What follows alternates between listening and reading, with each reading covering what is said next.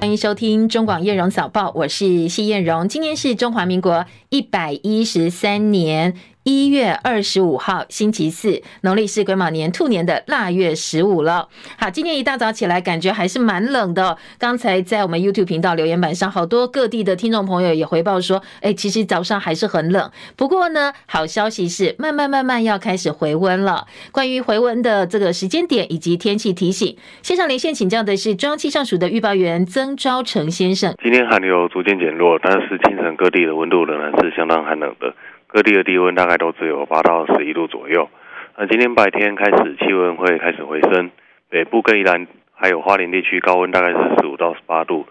那中南部跟台东大概是二十到二十三度，西半部的类温差会比较大一点，大家要留意温度的变化跟适时调整穿着。水汽的部分，今天东半部跟基隆北海是迎风面，还是会有一些局部短暂雨。那今天中层水汽也有一些通过的一个情形，所以北部地区在中午之前也会有一些零星的降雨，其他地方的话都是多云到晴的天气。以上资料由中央气象署提供。好，下一波天气变化大概在什么时候呢？呃，未来一周温度上都是会持续的回升的，啊，那下波明显的东北季风目前在未来几天内都还不会有。好，谢谢曾昭成先生的提醒哦。昭成告诉大家，接下来呢，慢慢慢慢回暖之后，天气都是比较稳定的天气，至少会维持一段时间呢，也提供给大家参考。不过早上如果要出门上班上课，还是要注意温度哦。像现在台北只有十一度，台中也是十一度，台南十一度，高雄十三度，宜兰十一，花莲十三，台东十四度，外岛澎湖十四度，金门七度，马祖也只有七度，所以白天慢慢回暖，但是北部东半部温度只有十五五到十八度，也是一字头哦，所以不要想说，哎，回暖了，好像会有蛮明显的一个落差，其实感受上还是蛮凉冷的，要做好保暖工作。大陆央行出手了。中国人民银行行长潘功胜昨天在新闻发布会上表示，要在二月五号下调存款准备率零点五个百分点，同时向市场提供长期流动性一万亿元的资金。从今年起下调支农支小再贷款再贴现率零点二五个百分点。好，这是在大陆股市暴跌的背景之下，官方今年第一次为刺激经济进行的降准。这个全球第二大经济体呢，现在有很多呃经济上的困难，包括房地产的困境、地方政府债务风险以及全球需求疲软等等因素影响之下，在疫情之后的复苏乏力。外国媒体也相当关心这一次大陆降准。路透说，这是从二零二一年十二月以来最大一次降准，超过大部分分析师的预期。而且呢，降准的消息是在新闻发布上宣布，新闻发布会上宣布，这个跟过去的做法不太一样，相当罕见。通常呢是透过在网站上发布声明宣布这一类的措施。华尔街日报说，中国人民银行行长在发布会上突然宣布降准等这个跟降息。相关的重大消息，而且是在港股收盘前发布，在大陆的金融史上罕见。这也显示大陆资本市场连续大跌之际，大陆监管单位提振全球投资者的信心，这样一个呃希望呢是非常急迫的。果然，消息宣布之后，港股跟海外中国资产应声急拉，人民币汇率呢也是极限拉升的。美股观察的则是财报季，财报季如火如荼在进行当中。全球影音串流龙头 Netflix 公布财报之后，股价大涨。荷兰半导体设备商艾斯摩尔因为财报比预期还要好，所以股价也是飙涨，带动了晶片股上涨。美股主要指数今天大部分都是收红的，标普在写历史新高，纳指连续第五个交易日上涨。而道琼则是逆势下跌，今天呢跌了九十九点，收在三万七千八百零六点。纳斯达克指数涨五十五点，一万五千四百八十一点。标普百指数涨三点，四千八百六十八点。费城半导体今天呃指数收盘涨六十八点，涨幅有百分之一点五四，收在四千四百八十三点。台积电 ADR 今天涨幅百分之二点零九，收在一百一十六点五二美金。另外来关心几则跟这个欧美。美股是有关系的消息，特别是美股哦。美国的科技巨擘微软市值今天在盘中突破三兆美元，换算台币九十三点九五兆大关，也是继苹果之后呢，史上第二家三兆俱乐部的企业。刚才提到荷兰半导体设备制造商艾斯摩尔去年第四季财报比预期还要好，上一季订单增了百呃，这个季增是超过二点五倍，也释出了半导体产业乐观的讯号，所以呢，股价今年飙涨近百分之十，写下历史新高。美国电动车巨擘特斯拉最新的财报则是逊于预期的，比预期还要不理想。第四季毛利率降到百分之十七点六。同时呢，该公司警告，二零二四电动车成长速度可能会明显低于去年。所以受到这个利空消息的打击呢，特斯拉盘后股价一度跌了超过百分之五。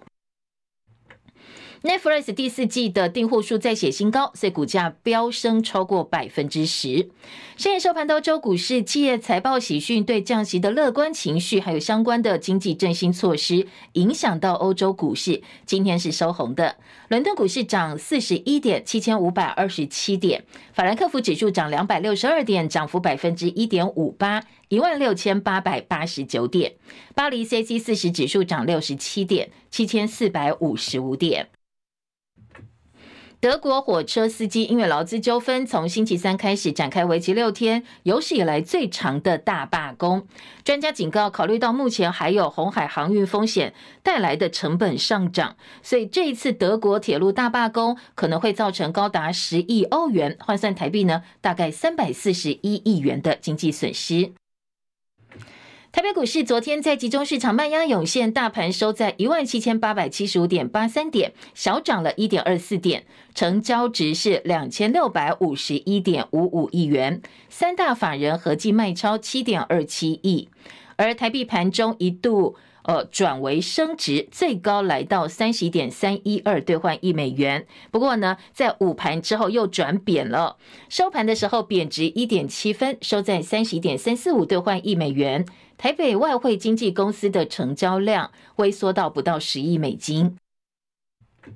嗯，市场跟法人认为，在联准会释出最新的利率决策之前呢，可能汇市还会再观望一段时间。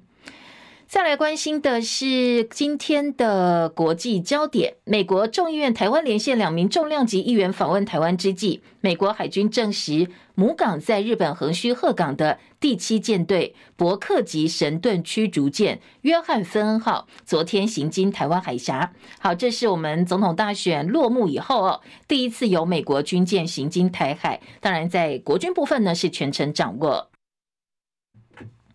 有一架俄罗斯一流生的运输机在乌克兰边境附近坠毁，机上七十四人通通罹难。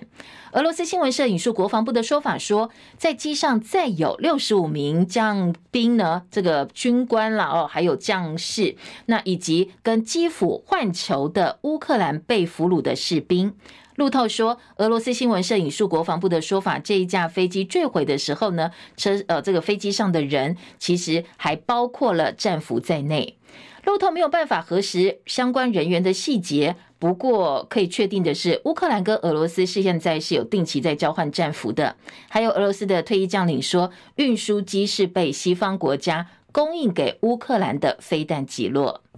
而北约则是展开冷战以来最大规模的军演，模拟因应俄罗斯攻击，大约有五十艘船舰、八十架飞机，还有上千辆的战车参加了这一次的大规模军演。齐海伦的报道。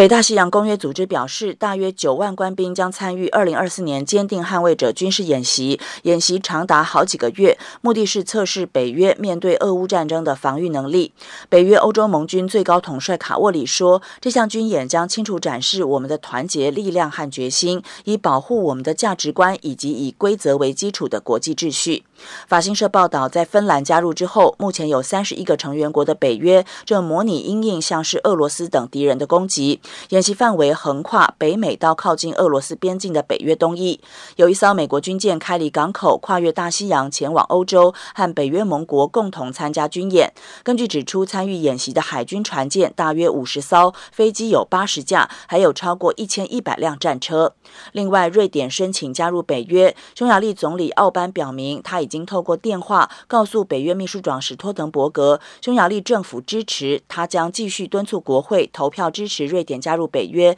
并且在第一时间完成批准。在土耳其国会批准之后，匈牙利是目前唯一还没有批准此案的北约成员国。记者戚海伦报道。美国共和党二十三号在新罕布什州举行总统初选，结果显示呢，前总统川普囊括了超过五成的选票，赢过党内唯一对手前美国驻联合国大使海利。川普也是共和党史上第一位同时赢得爱荷华州以及新罕布什州的参选者。尽管川普的声势持续看涨，不过海利说，下一站会回到他的故乡南卡罗来纳州，选战还有得打哦。他说他会继续奋战。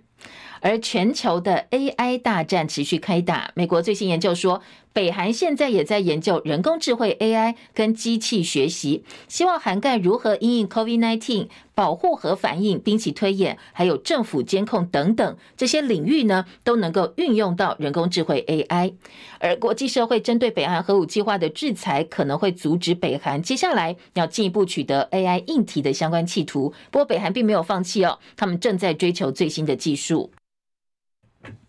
大陆江西省有一处商场地下室，昨天发生大火，三十九人死亡，九人受伤。好，这栋建筑物有超市、宾馆、网咖，还有培训机构。这是一周内。中国大陆再度发生的惨重火警事故。上周五，在河南省有一间小学的学生宿舍起火，有十三个小朋友活活被烧死。所以这两起重大火警引起了中共中央总书记，也是大陆国家主席习近平的高度重视，已经下令要赶快查明原因哦，依法究责。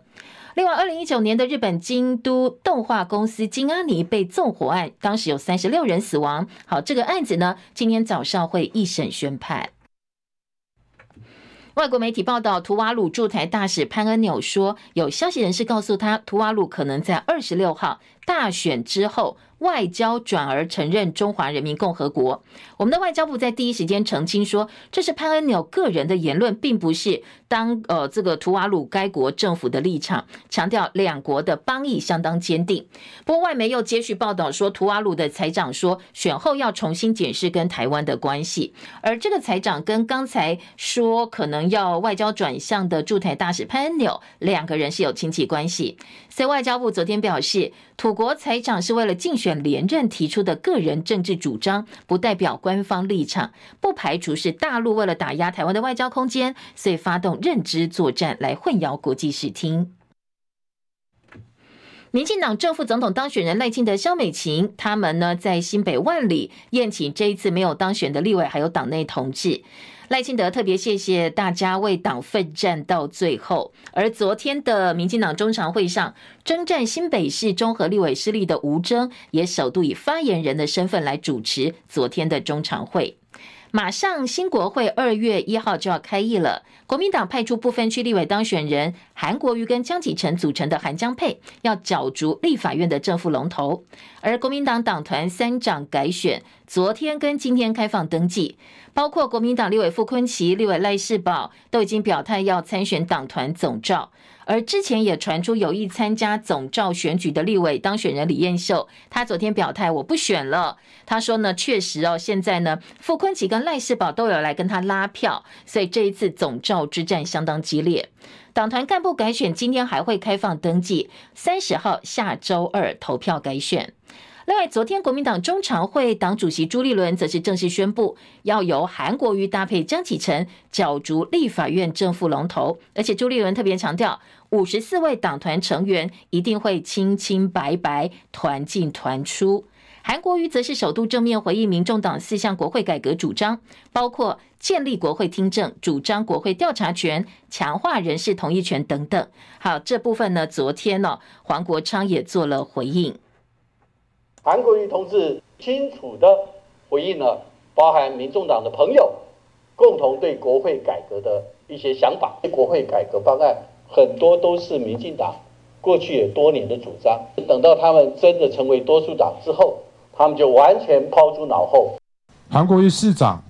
当选了立法委员以后，那积极的针对我们国会改革的诉求来提出回应，啊，表示支持，表示肯定。我觉得这个就是未来国会一个正向运作非常好的范例。其他的党团提出了符合人民跟国家需要的修法的诉求的时候，其他的党不会因为一党一派之私来决定要不要支持这样的法案。我觉得这这这绝对是一个正面积极啊的态度。好，先听到朱立伦呼吁说：“哎，其实现在再也应该要合作。”另外呢，黄国昌则说，给这个韩国瑜的这个声明呢，以及在脸书上的发文是正面肯定。接下来就要看民进党表态了。前立委郭正亮说，民众党呢内部传出立法院长投游锡坤，副院长投江启臣的声音。不过昨天联合新闻网在引述之前是的话说，其实现在民众党党主席柯文哲最新的动向是，就是龙头要力挺韩国瑜了。昨天，民众党发言人陈志汉以及不分区立委当选人黄珊珊，则是驳斥驳斥了这个联合新闻网相关的报道，说现在都还没有开党团会议呢。我想，第一个，我们都还没有开党团会议，不知道是哪里可以传出来这种说法。我觉得不要以讹传讹，两大我们的立场很清楚，就是台湾民众党会有自己的主体性，也会做出自己的决定，那也不需要来分化，也不需要来挑拨。所以我们会在我们开党团会议，然后也会内部有共识觉，然后团进团出。所以请大家不用再以讹传讹。好，但是昨天其实很巧哦，因为呢，包括国民党跟民众党都在昨天上午开了记者会，要通推这个不在籍投票。所谓的不在籍投票，指的是选民在选举日可能因为特殊的原因没有办法到指定的投票所去投票，你可以先向选务机关提出申请，用其他合法的方式来行使投票权。虽然说蓝白在选举上没有办法这个合作，不过新国会产生之后呢，现在不管是修法解套核电厂延役，或者是昨天提出来的不在籍投票，马上要讨论的人工生殖法修法，其实蓝白主张慢慢都靠拢了，双方也都示出善意，所以呢，很多民众是相当期待蓝白合作。新国会马上就要开议了，国民党韩江配角逐立法院正副院长。另外一个现在政坛传出来的消息是，韩国瑜哦，他有意延揽他过去的老部属台北市的副市长李四川来担任立法院秘书长。好，昨天李四川本人是否认，他笑说大家一不要一直帮他找工作了哦，而且他也开韩国瑜玩笑，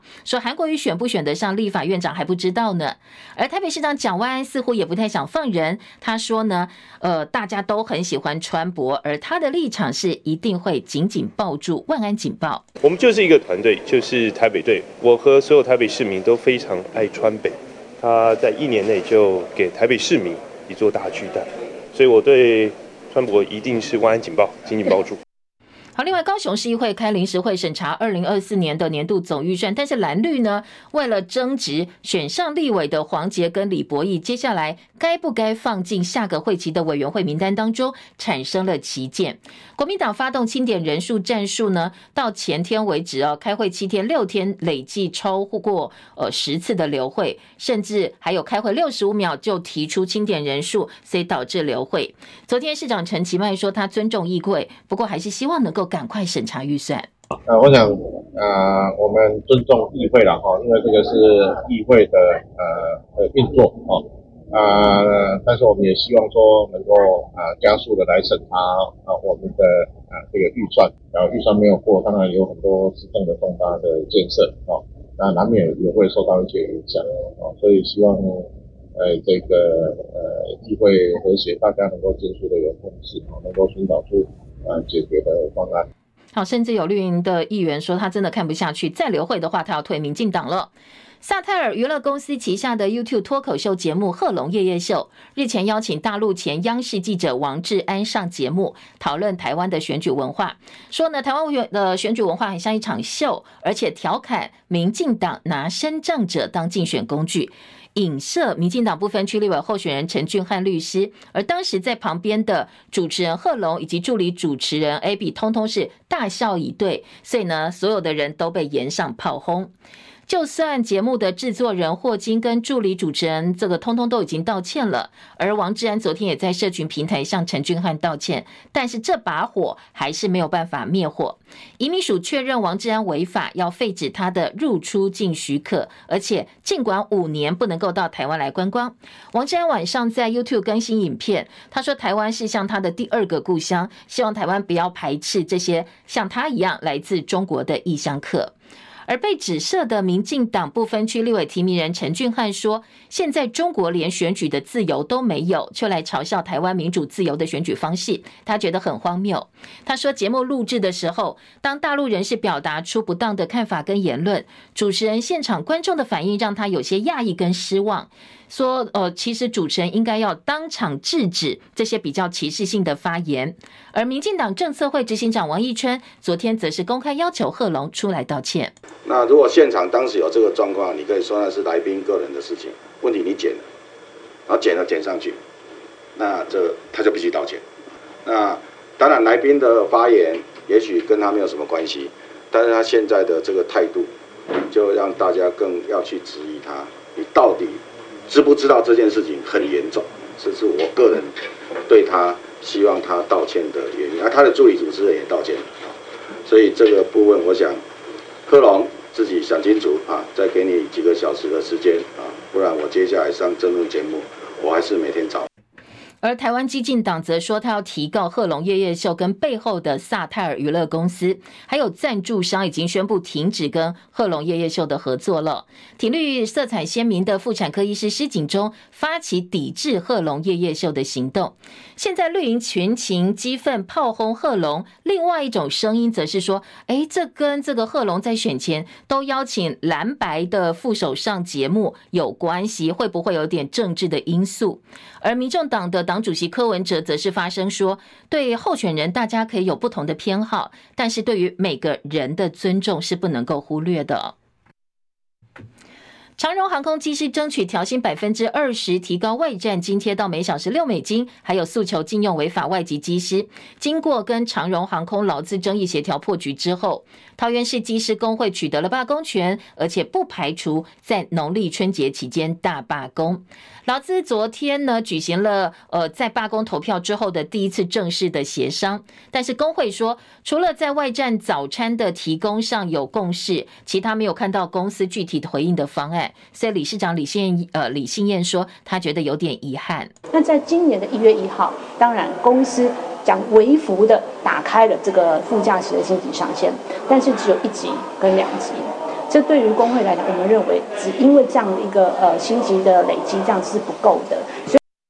另外呢，在呃劳动局部分要求长荣航空必须提供具体的对案，在下周三再开会。但是工会说，如果没有看到具体方案，他们不会出席这次的协调会。为了强化风控，所以呢，第一产险本来宣布停止承保。二月七号到十八号，长荣航空旅游不便险的保单。不过在保险局关切之后呢，第一产险政策大逆转，宣布呃他们恢复受理相关的投保，所以只要消费者投保，他必须要受理哦。那如果长荣真的在春节期间大罢工，影响的航班，特别是飞到美国、欧洲航线，受到影响最大。昨天消基会站出来说，过去航空业大罢工受害的都是消费者，所以希望主管机关能够适度介入，降低对于消费者权益的影响。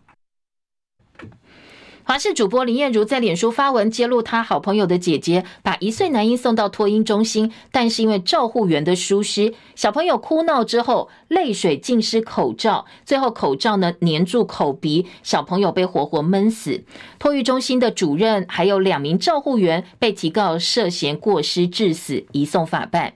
男婴的父母昨天受访的时候很伤心，他们说，为了这个男宝宝，不断努力尝试多种方法，等了八年九年，终于等到孩子，没想到只有相处十一个月就走了，他们觉得非常的不舍，也不解的是，照护员至少有两次机会能够救孩子，但是因为疏忽，错过了宝贵的救命机会。如果老师当时多看一下，帮孩子稍微翻一下口罩，搞不好孩子就有救了。好，因为转发消息的主播在转发文当中使用了“口罩令”这个词，所以部分网友很生气哦，去炮轰疾管署。昨天疾管署发言人罗义军很，他觉得自己有点冤枉，所以站出来澄清。他说：“呃，疾管署是无辜挨骂，因为从去年三月六号口罩解禁之后呢，中央跟地方都没有再恢复过托婴中心的口罩令，说该托婴中心叫小朋友戴口罩是自己的规定。新北社会局则表示。”原因还有责任会静待医院跟司法单位进一步的调查，还有来看看哦，最后结果是什么？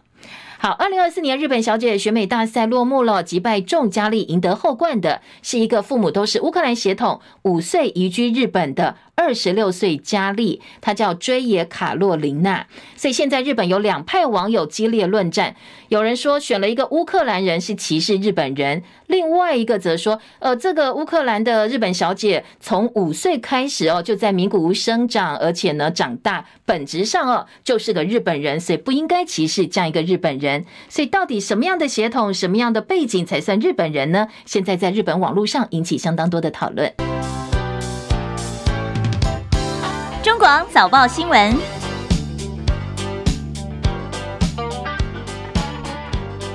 今天各个报纸的头版焦点呢？很巧哦，今天中时联合头版头条跟头版下半版面的新闻其实都差不多。今天中时联合头版头条都是来看看 NCC 的双标，说只罚啊中加不罚三立。而中国时报呢，今天在标题说，哎，这是准立委出来指控绿营的媒体挺绿媒体，绿媒全胜。好，这是今天中时的重点。联合报也把这个入股中加案踩垄断红线，NCC 罚中加要求限期卖掉股权，但是诶不罚三立哦。好，这是两个报纸的标题。另外头版下半版面呢，两报都有关于一年役一年期役期的新兵，今天要入伍了。呃，今天的联合报说，分在竹中南营区八周入伍训练，一男说现在配套根本不够，很担心他们会因为疫情延长输在社会的起跑点。而中国时报呢，则说义务役士官复征，那预示的呃这个预官考试二零二七年会恢复。好，关于家有役男这些相关的政策，等一下告诉你哦，有哪些要特别注意。当内页新闻呢，今天联合报。站在家长的角度，啊，爸爸妈妈更担心的是，我们的小朋友是不是要上战场了呢？除了疫情的延长啊，好，再来在自由时报今天的头版焦点新闻呢，则是跟其他报纸画风比较不一样哦。今天自由时报头版头条是。呃，有个里长哦，他承诺当选之后带大家吃，呃，做捷运去吃好料，结果说到做到，很守信用，但是因此被判决当选无效。好，今年自由时报的头版头条。这是台中南区叫树义里的里长庄玉雄，他在里长选举前年里长选举的时候，探望社区关怀据点的长辈，他拿慈善团体捐赠的一万块红包说：“好，选我当选之后，我用这一万块带带大家坐捷运去吃好料。”当选之后，果然这个言出必行哦，他呢招待五十个长辈搭台中捷运去出游跟用餐。不过你这说到说到，就有一些对价关系了。所以呢，台中呃地方法院高等法院台中分院说，你贿选属实，昨天判决他当选无效，而且呢判决确定哦，已经不能够再上诉了。好，开出的选举支票言出必信，最后就是贿选了。而自由时报今天的头版中间版面是前央视记者上夜夜秀违反这个规定，违反我们的法规，王志安废政管制入境五年。好，这则新闻呢，自由今天大作，除了头版中间版面，内页的五版也有。除了政治焦点，今天在《自由时报》头版上半版面还有一则新闻，其实呃也还蛮值得大家来关注哦。好，这一个这个一小块哦，说美国基因疗法成功第一例，失聪的小朋友失聪的这个幼童呢，已经可以听见了。来听听看哦，说这是外电的报道。天生失聪的十一岁男孩，他叫达姆。去年十月，在美国宾州费城儿童医院，成为针对基因突变引起的感觉神经性听力损失开发的基因疗法全球第一名的受试者。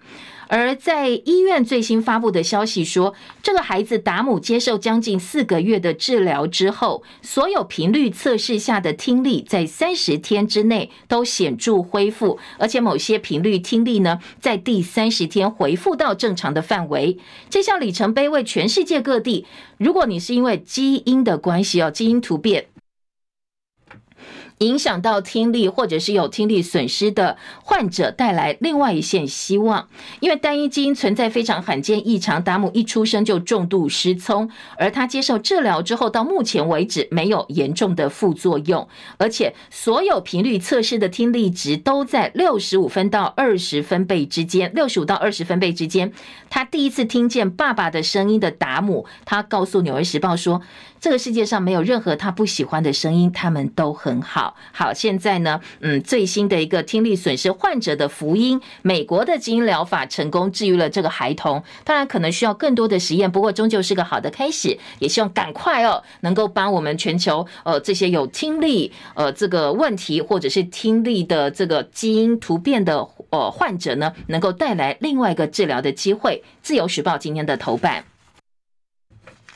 财经焦点，《工商时报》的头版头条，《经济日报》的头版中间版面，都是昨天大陆人行降准的消息。《工商时报》说，信心告急，人行力挽狂澜，巩固稳中有降的金融环境。大陆二月五号降准两码，同时呢，捍卫香港国际金融中心的地位，要推三联通、三便利。好，这是《工商时报》今天的头版大标。大陆的中国人民银行端出政策牛肉，宣布要下调存款准备金率两码，同时呢，提供长期流动性人民币一兆。我们提到一万亿就是一兆元。另外呢，今天要调降支农支小再贷款再贴现率。一码就是零点二五个百分点，这规模比大家想象中还要大，所以可以看得出来哦，大陆想要呃提振市场信心投入的资金呢，其实是比大家预期的还要多的。另外，在香港部分，大陆人行宣布三联通、三便利的六项措施，要来巩固香港国际金融中心的地位。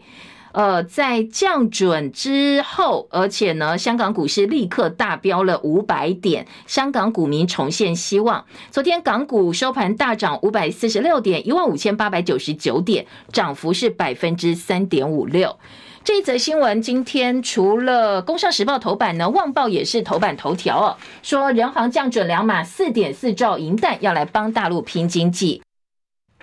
稳定春节市场的流动性，而联合报则说，这个降的释出了四点四兆就经济幅度超过预期，所以港股大涨。在国务院部分说，市值管理会纳入央企的考核。而经济日报今天也把放钱四点四兆放在头版中间版面，说力道超过预期，可以看得出来，大陆官方急于提振经济。就股市现在呢，陆港股市频频破底之际哦，传出可能会有限空令。经济日报今天头版头条则是超微加持 AI 链的出货，现在喊冲了，说呢在新晶片呃 MI 三百 X 外传开始供应，解缓解代工厂无货可出的窘境，所以技嘉率先受惠，伟创跟广达渴望也因此哦有所进步。好，这是经济日报今天的头版头条。工商时报头版下半版面整理了近四年大陆银行存款准备金率的变化，还有对照现在陆港股市。的一些走势，说看大陆后市，人行抓黑天鹅不容再拖了，因为所有金控首席经济学家都说，现在要先恢复市场信心，股市稳，信心才会回来。降准之后的推升是短期的，所以接下来可能还要降降息，甚至有更多的振兴方案。看美国后市鹰升高，鹰就是鸽派跟鹰派哦，就主战派鹰升高。联准会降息估计在六月。路透调查百分之四十五的经济学家认为可能六月会降息，而美国制造业 PMI 五十点三重新回到扩张。编栏重点，《工商时报》二版说，IMF 二零二四全球经济渴望软着陆，而三版版头是金管会要逼出新光金的坦白，四个坦白。重量级法说会接力，半导体还有戏。星宇强攻这个星宇航空强攻美国线，获利看望。王品首季大征才，月薪挑战九十 K。网飞用户大增，预告他们还要再涨价。好，如果喜欢看这些呃串流平台影片哦，Netflix 可能还要再涨价了。经济日报的头版还包括散户的信心回笼，证券划拨写下新高，上个月增加四百六十二亿，达到三点三兆，写下四个月来高点。所以融资的余额、台股成交量现在同步升温，外汇存款的年增率则是微缩的。还有 NCC 开闸，中嘉被罚一千四百四十万。马云砸了五千万美元大买阿里巴巴的股票，呃，这是今天财经报纸的编栏重点。讲到 NCC 罚中嘉，今天综合性报纸联合、中时的头版头条，我们就进一步来听哦，到底详细的内容还有哪些讨论点？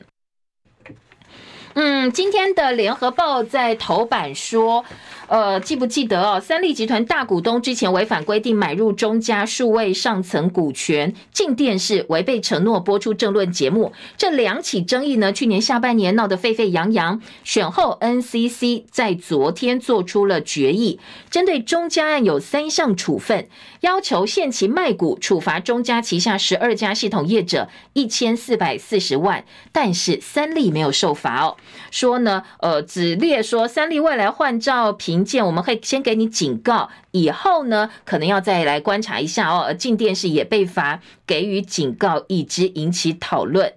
媒体垄断问题当然是全球性的问题。NCC 在国内几宗重要的第四台交易案，都把反媒体垄断列入了附的附的这个附加的一个条件。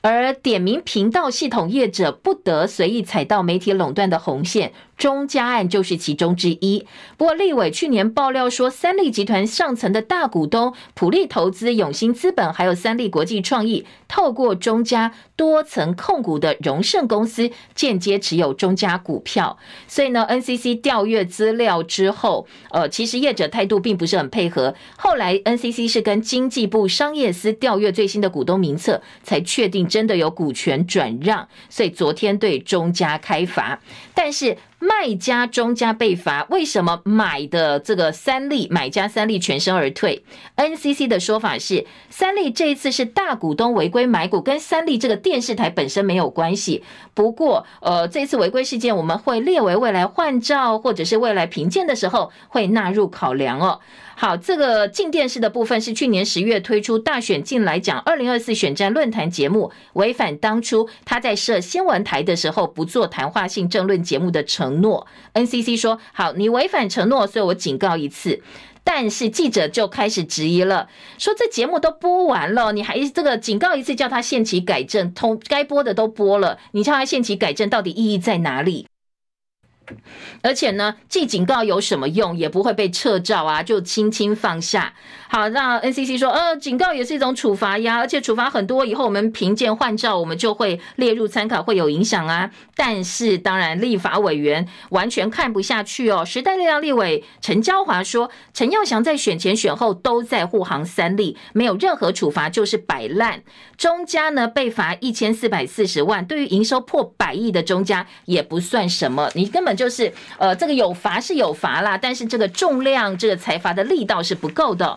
中国时报呢，今天则说，呃，三立的刻意隐匿，其实立法委员都不认同这样一个采罚标准。国民党准立委翁小玲说，违反付款就应该废止原处分。NCC 呢对中嘉做了很多付款，你有些完成违规，你就把原本的许可废止或撤销。现在你叫他限期改正，或者是说，呃，给予近半年去做股权出清，就是纵放。而黄国昌也批评，如果说不出预期啦，因为 NCC 要轻轻放下，又怕影响到选情，所以选前。不敢宣布哦，可耻的 NCC 只拖到选后才宣布，是轻轻的放下。好，这部分呢，今天联合报的三版说给镜电是一个警告。好，先不讲哦，警告合不合理？你光是要寄出警告，你拖了两个月，到底在拖什么？而且呢，镜电是违背营运承诺不改正，对三立违法入股也轻轻放过，这样一个 NCC 真的叫独立机关吗？你是看颜色办事，这样一个刻板印象，恐怕大家是没有办法接受的。一个是批呃这个力道，对你只罚中加不罚三例，然后静电是又拖了两个月给青青一个警告，还有呢呃因为什么要拖到选后才做出处置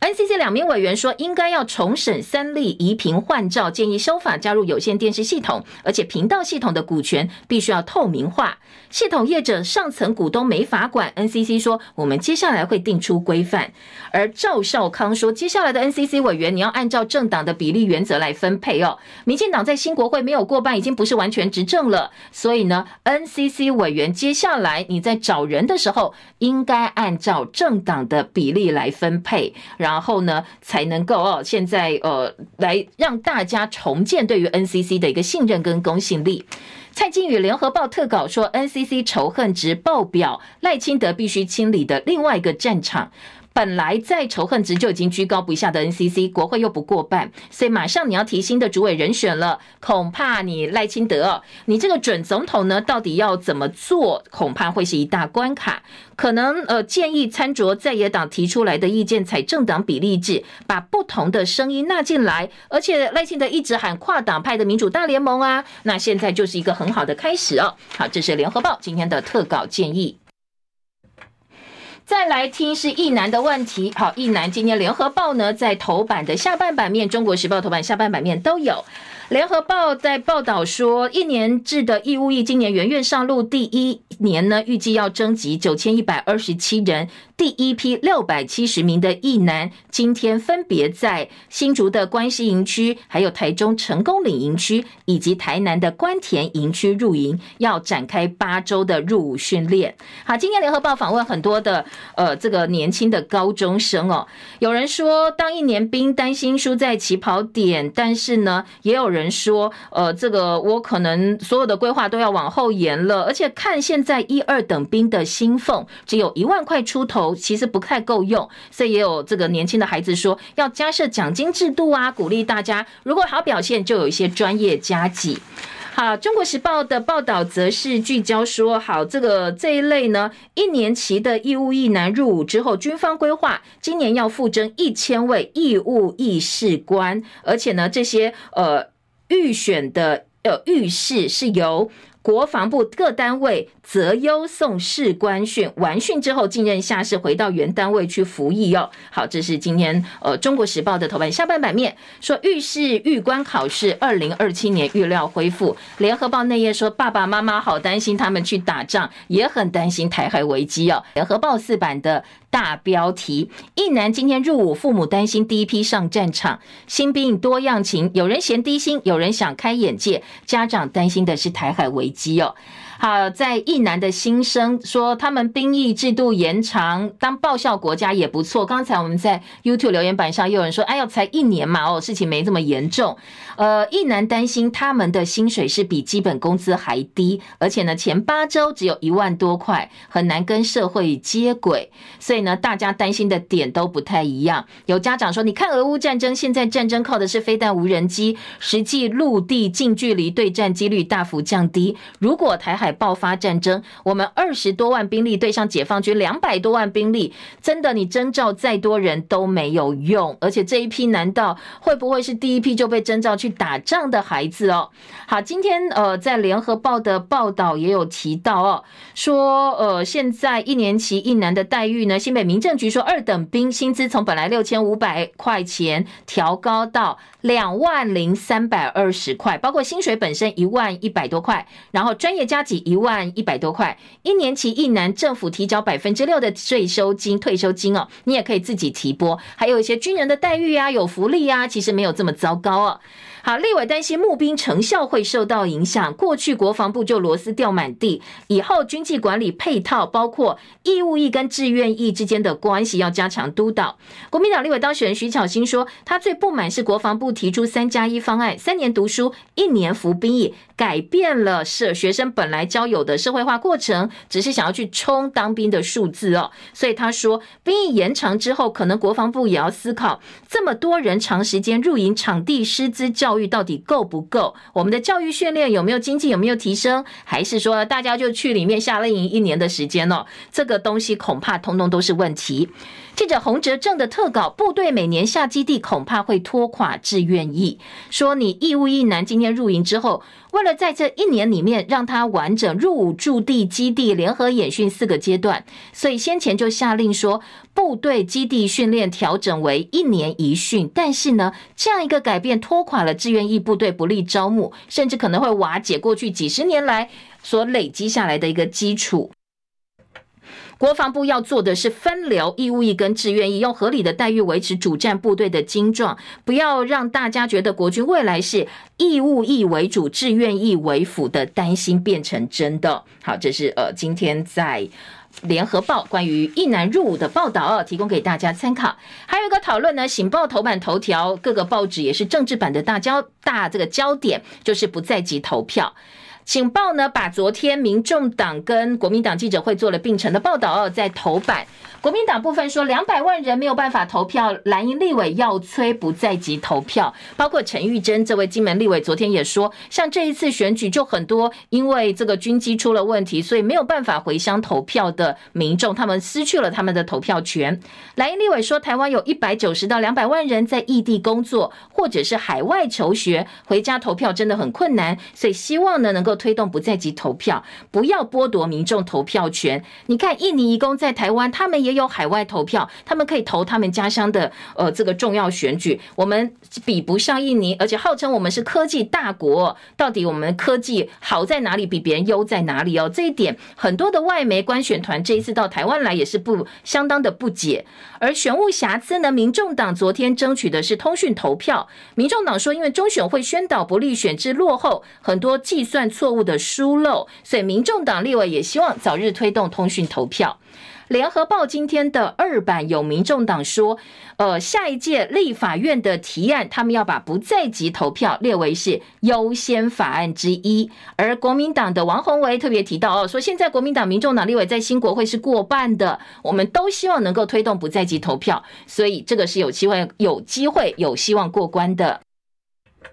柯建铭绿营则认为台商在大陆投票恐怕会被干预，通讯投票难度高，移转投票比较有可能。好，民进党立院党团总召柯建铭说，不在籍投票问题很大啊，台商如果是在大陆投票就会被干预，而且投票是秘密，应该是移转投票，而不是不在籍投票。民进党立委王美惠说，我们先从公投试办移转投票，不要直接推不在籍投票了哦。但联合报的陈远树跟林和明这两个记者特稿说，保障参政权，不要再当执政党了，挡住挡路的党挡哦，挡住这个法案。说蓝白都要推不在籍投票，显然跟民进党长期不支持不在籍投票，现在是针锋相对。但是蓝白在国会相加过半哦，如果真的合力的话哦，呃，共推草案版本。现在不在籍投票真的有完成立法的机会，但是同时也喊话民进党哦，说你不要再稀设反应，不要再拿似是而非的理由利用其次优势挡法案，而是好好思考怎么样把不在及投票规划得更加完善，不要为反对而反对。你看现在各个国家这么多国家都有不在籍投票，为什么就是台湾做不到哦？韩国瑜表态力挺国会改革，传柯文哲支持韩国瑜当院长，但是科办说党团还没有开会，所以还没有定案。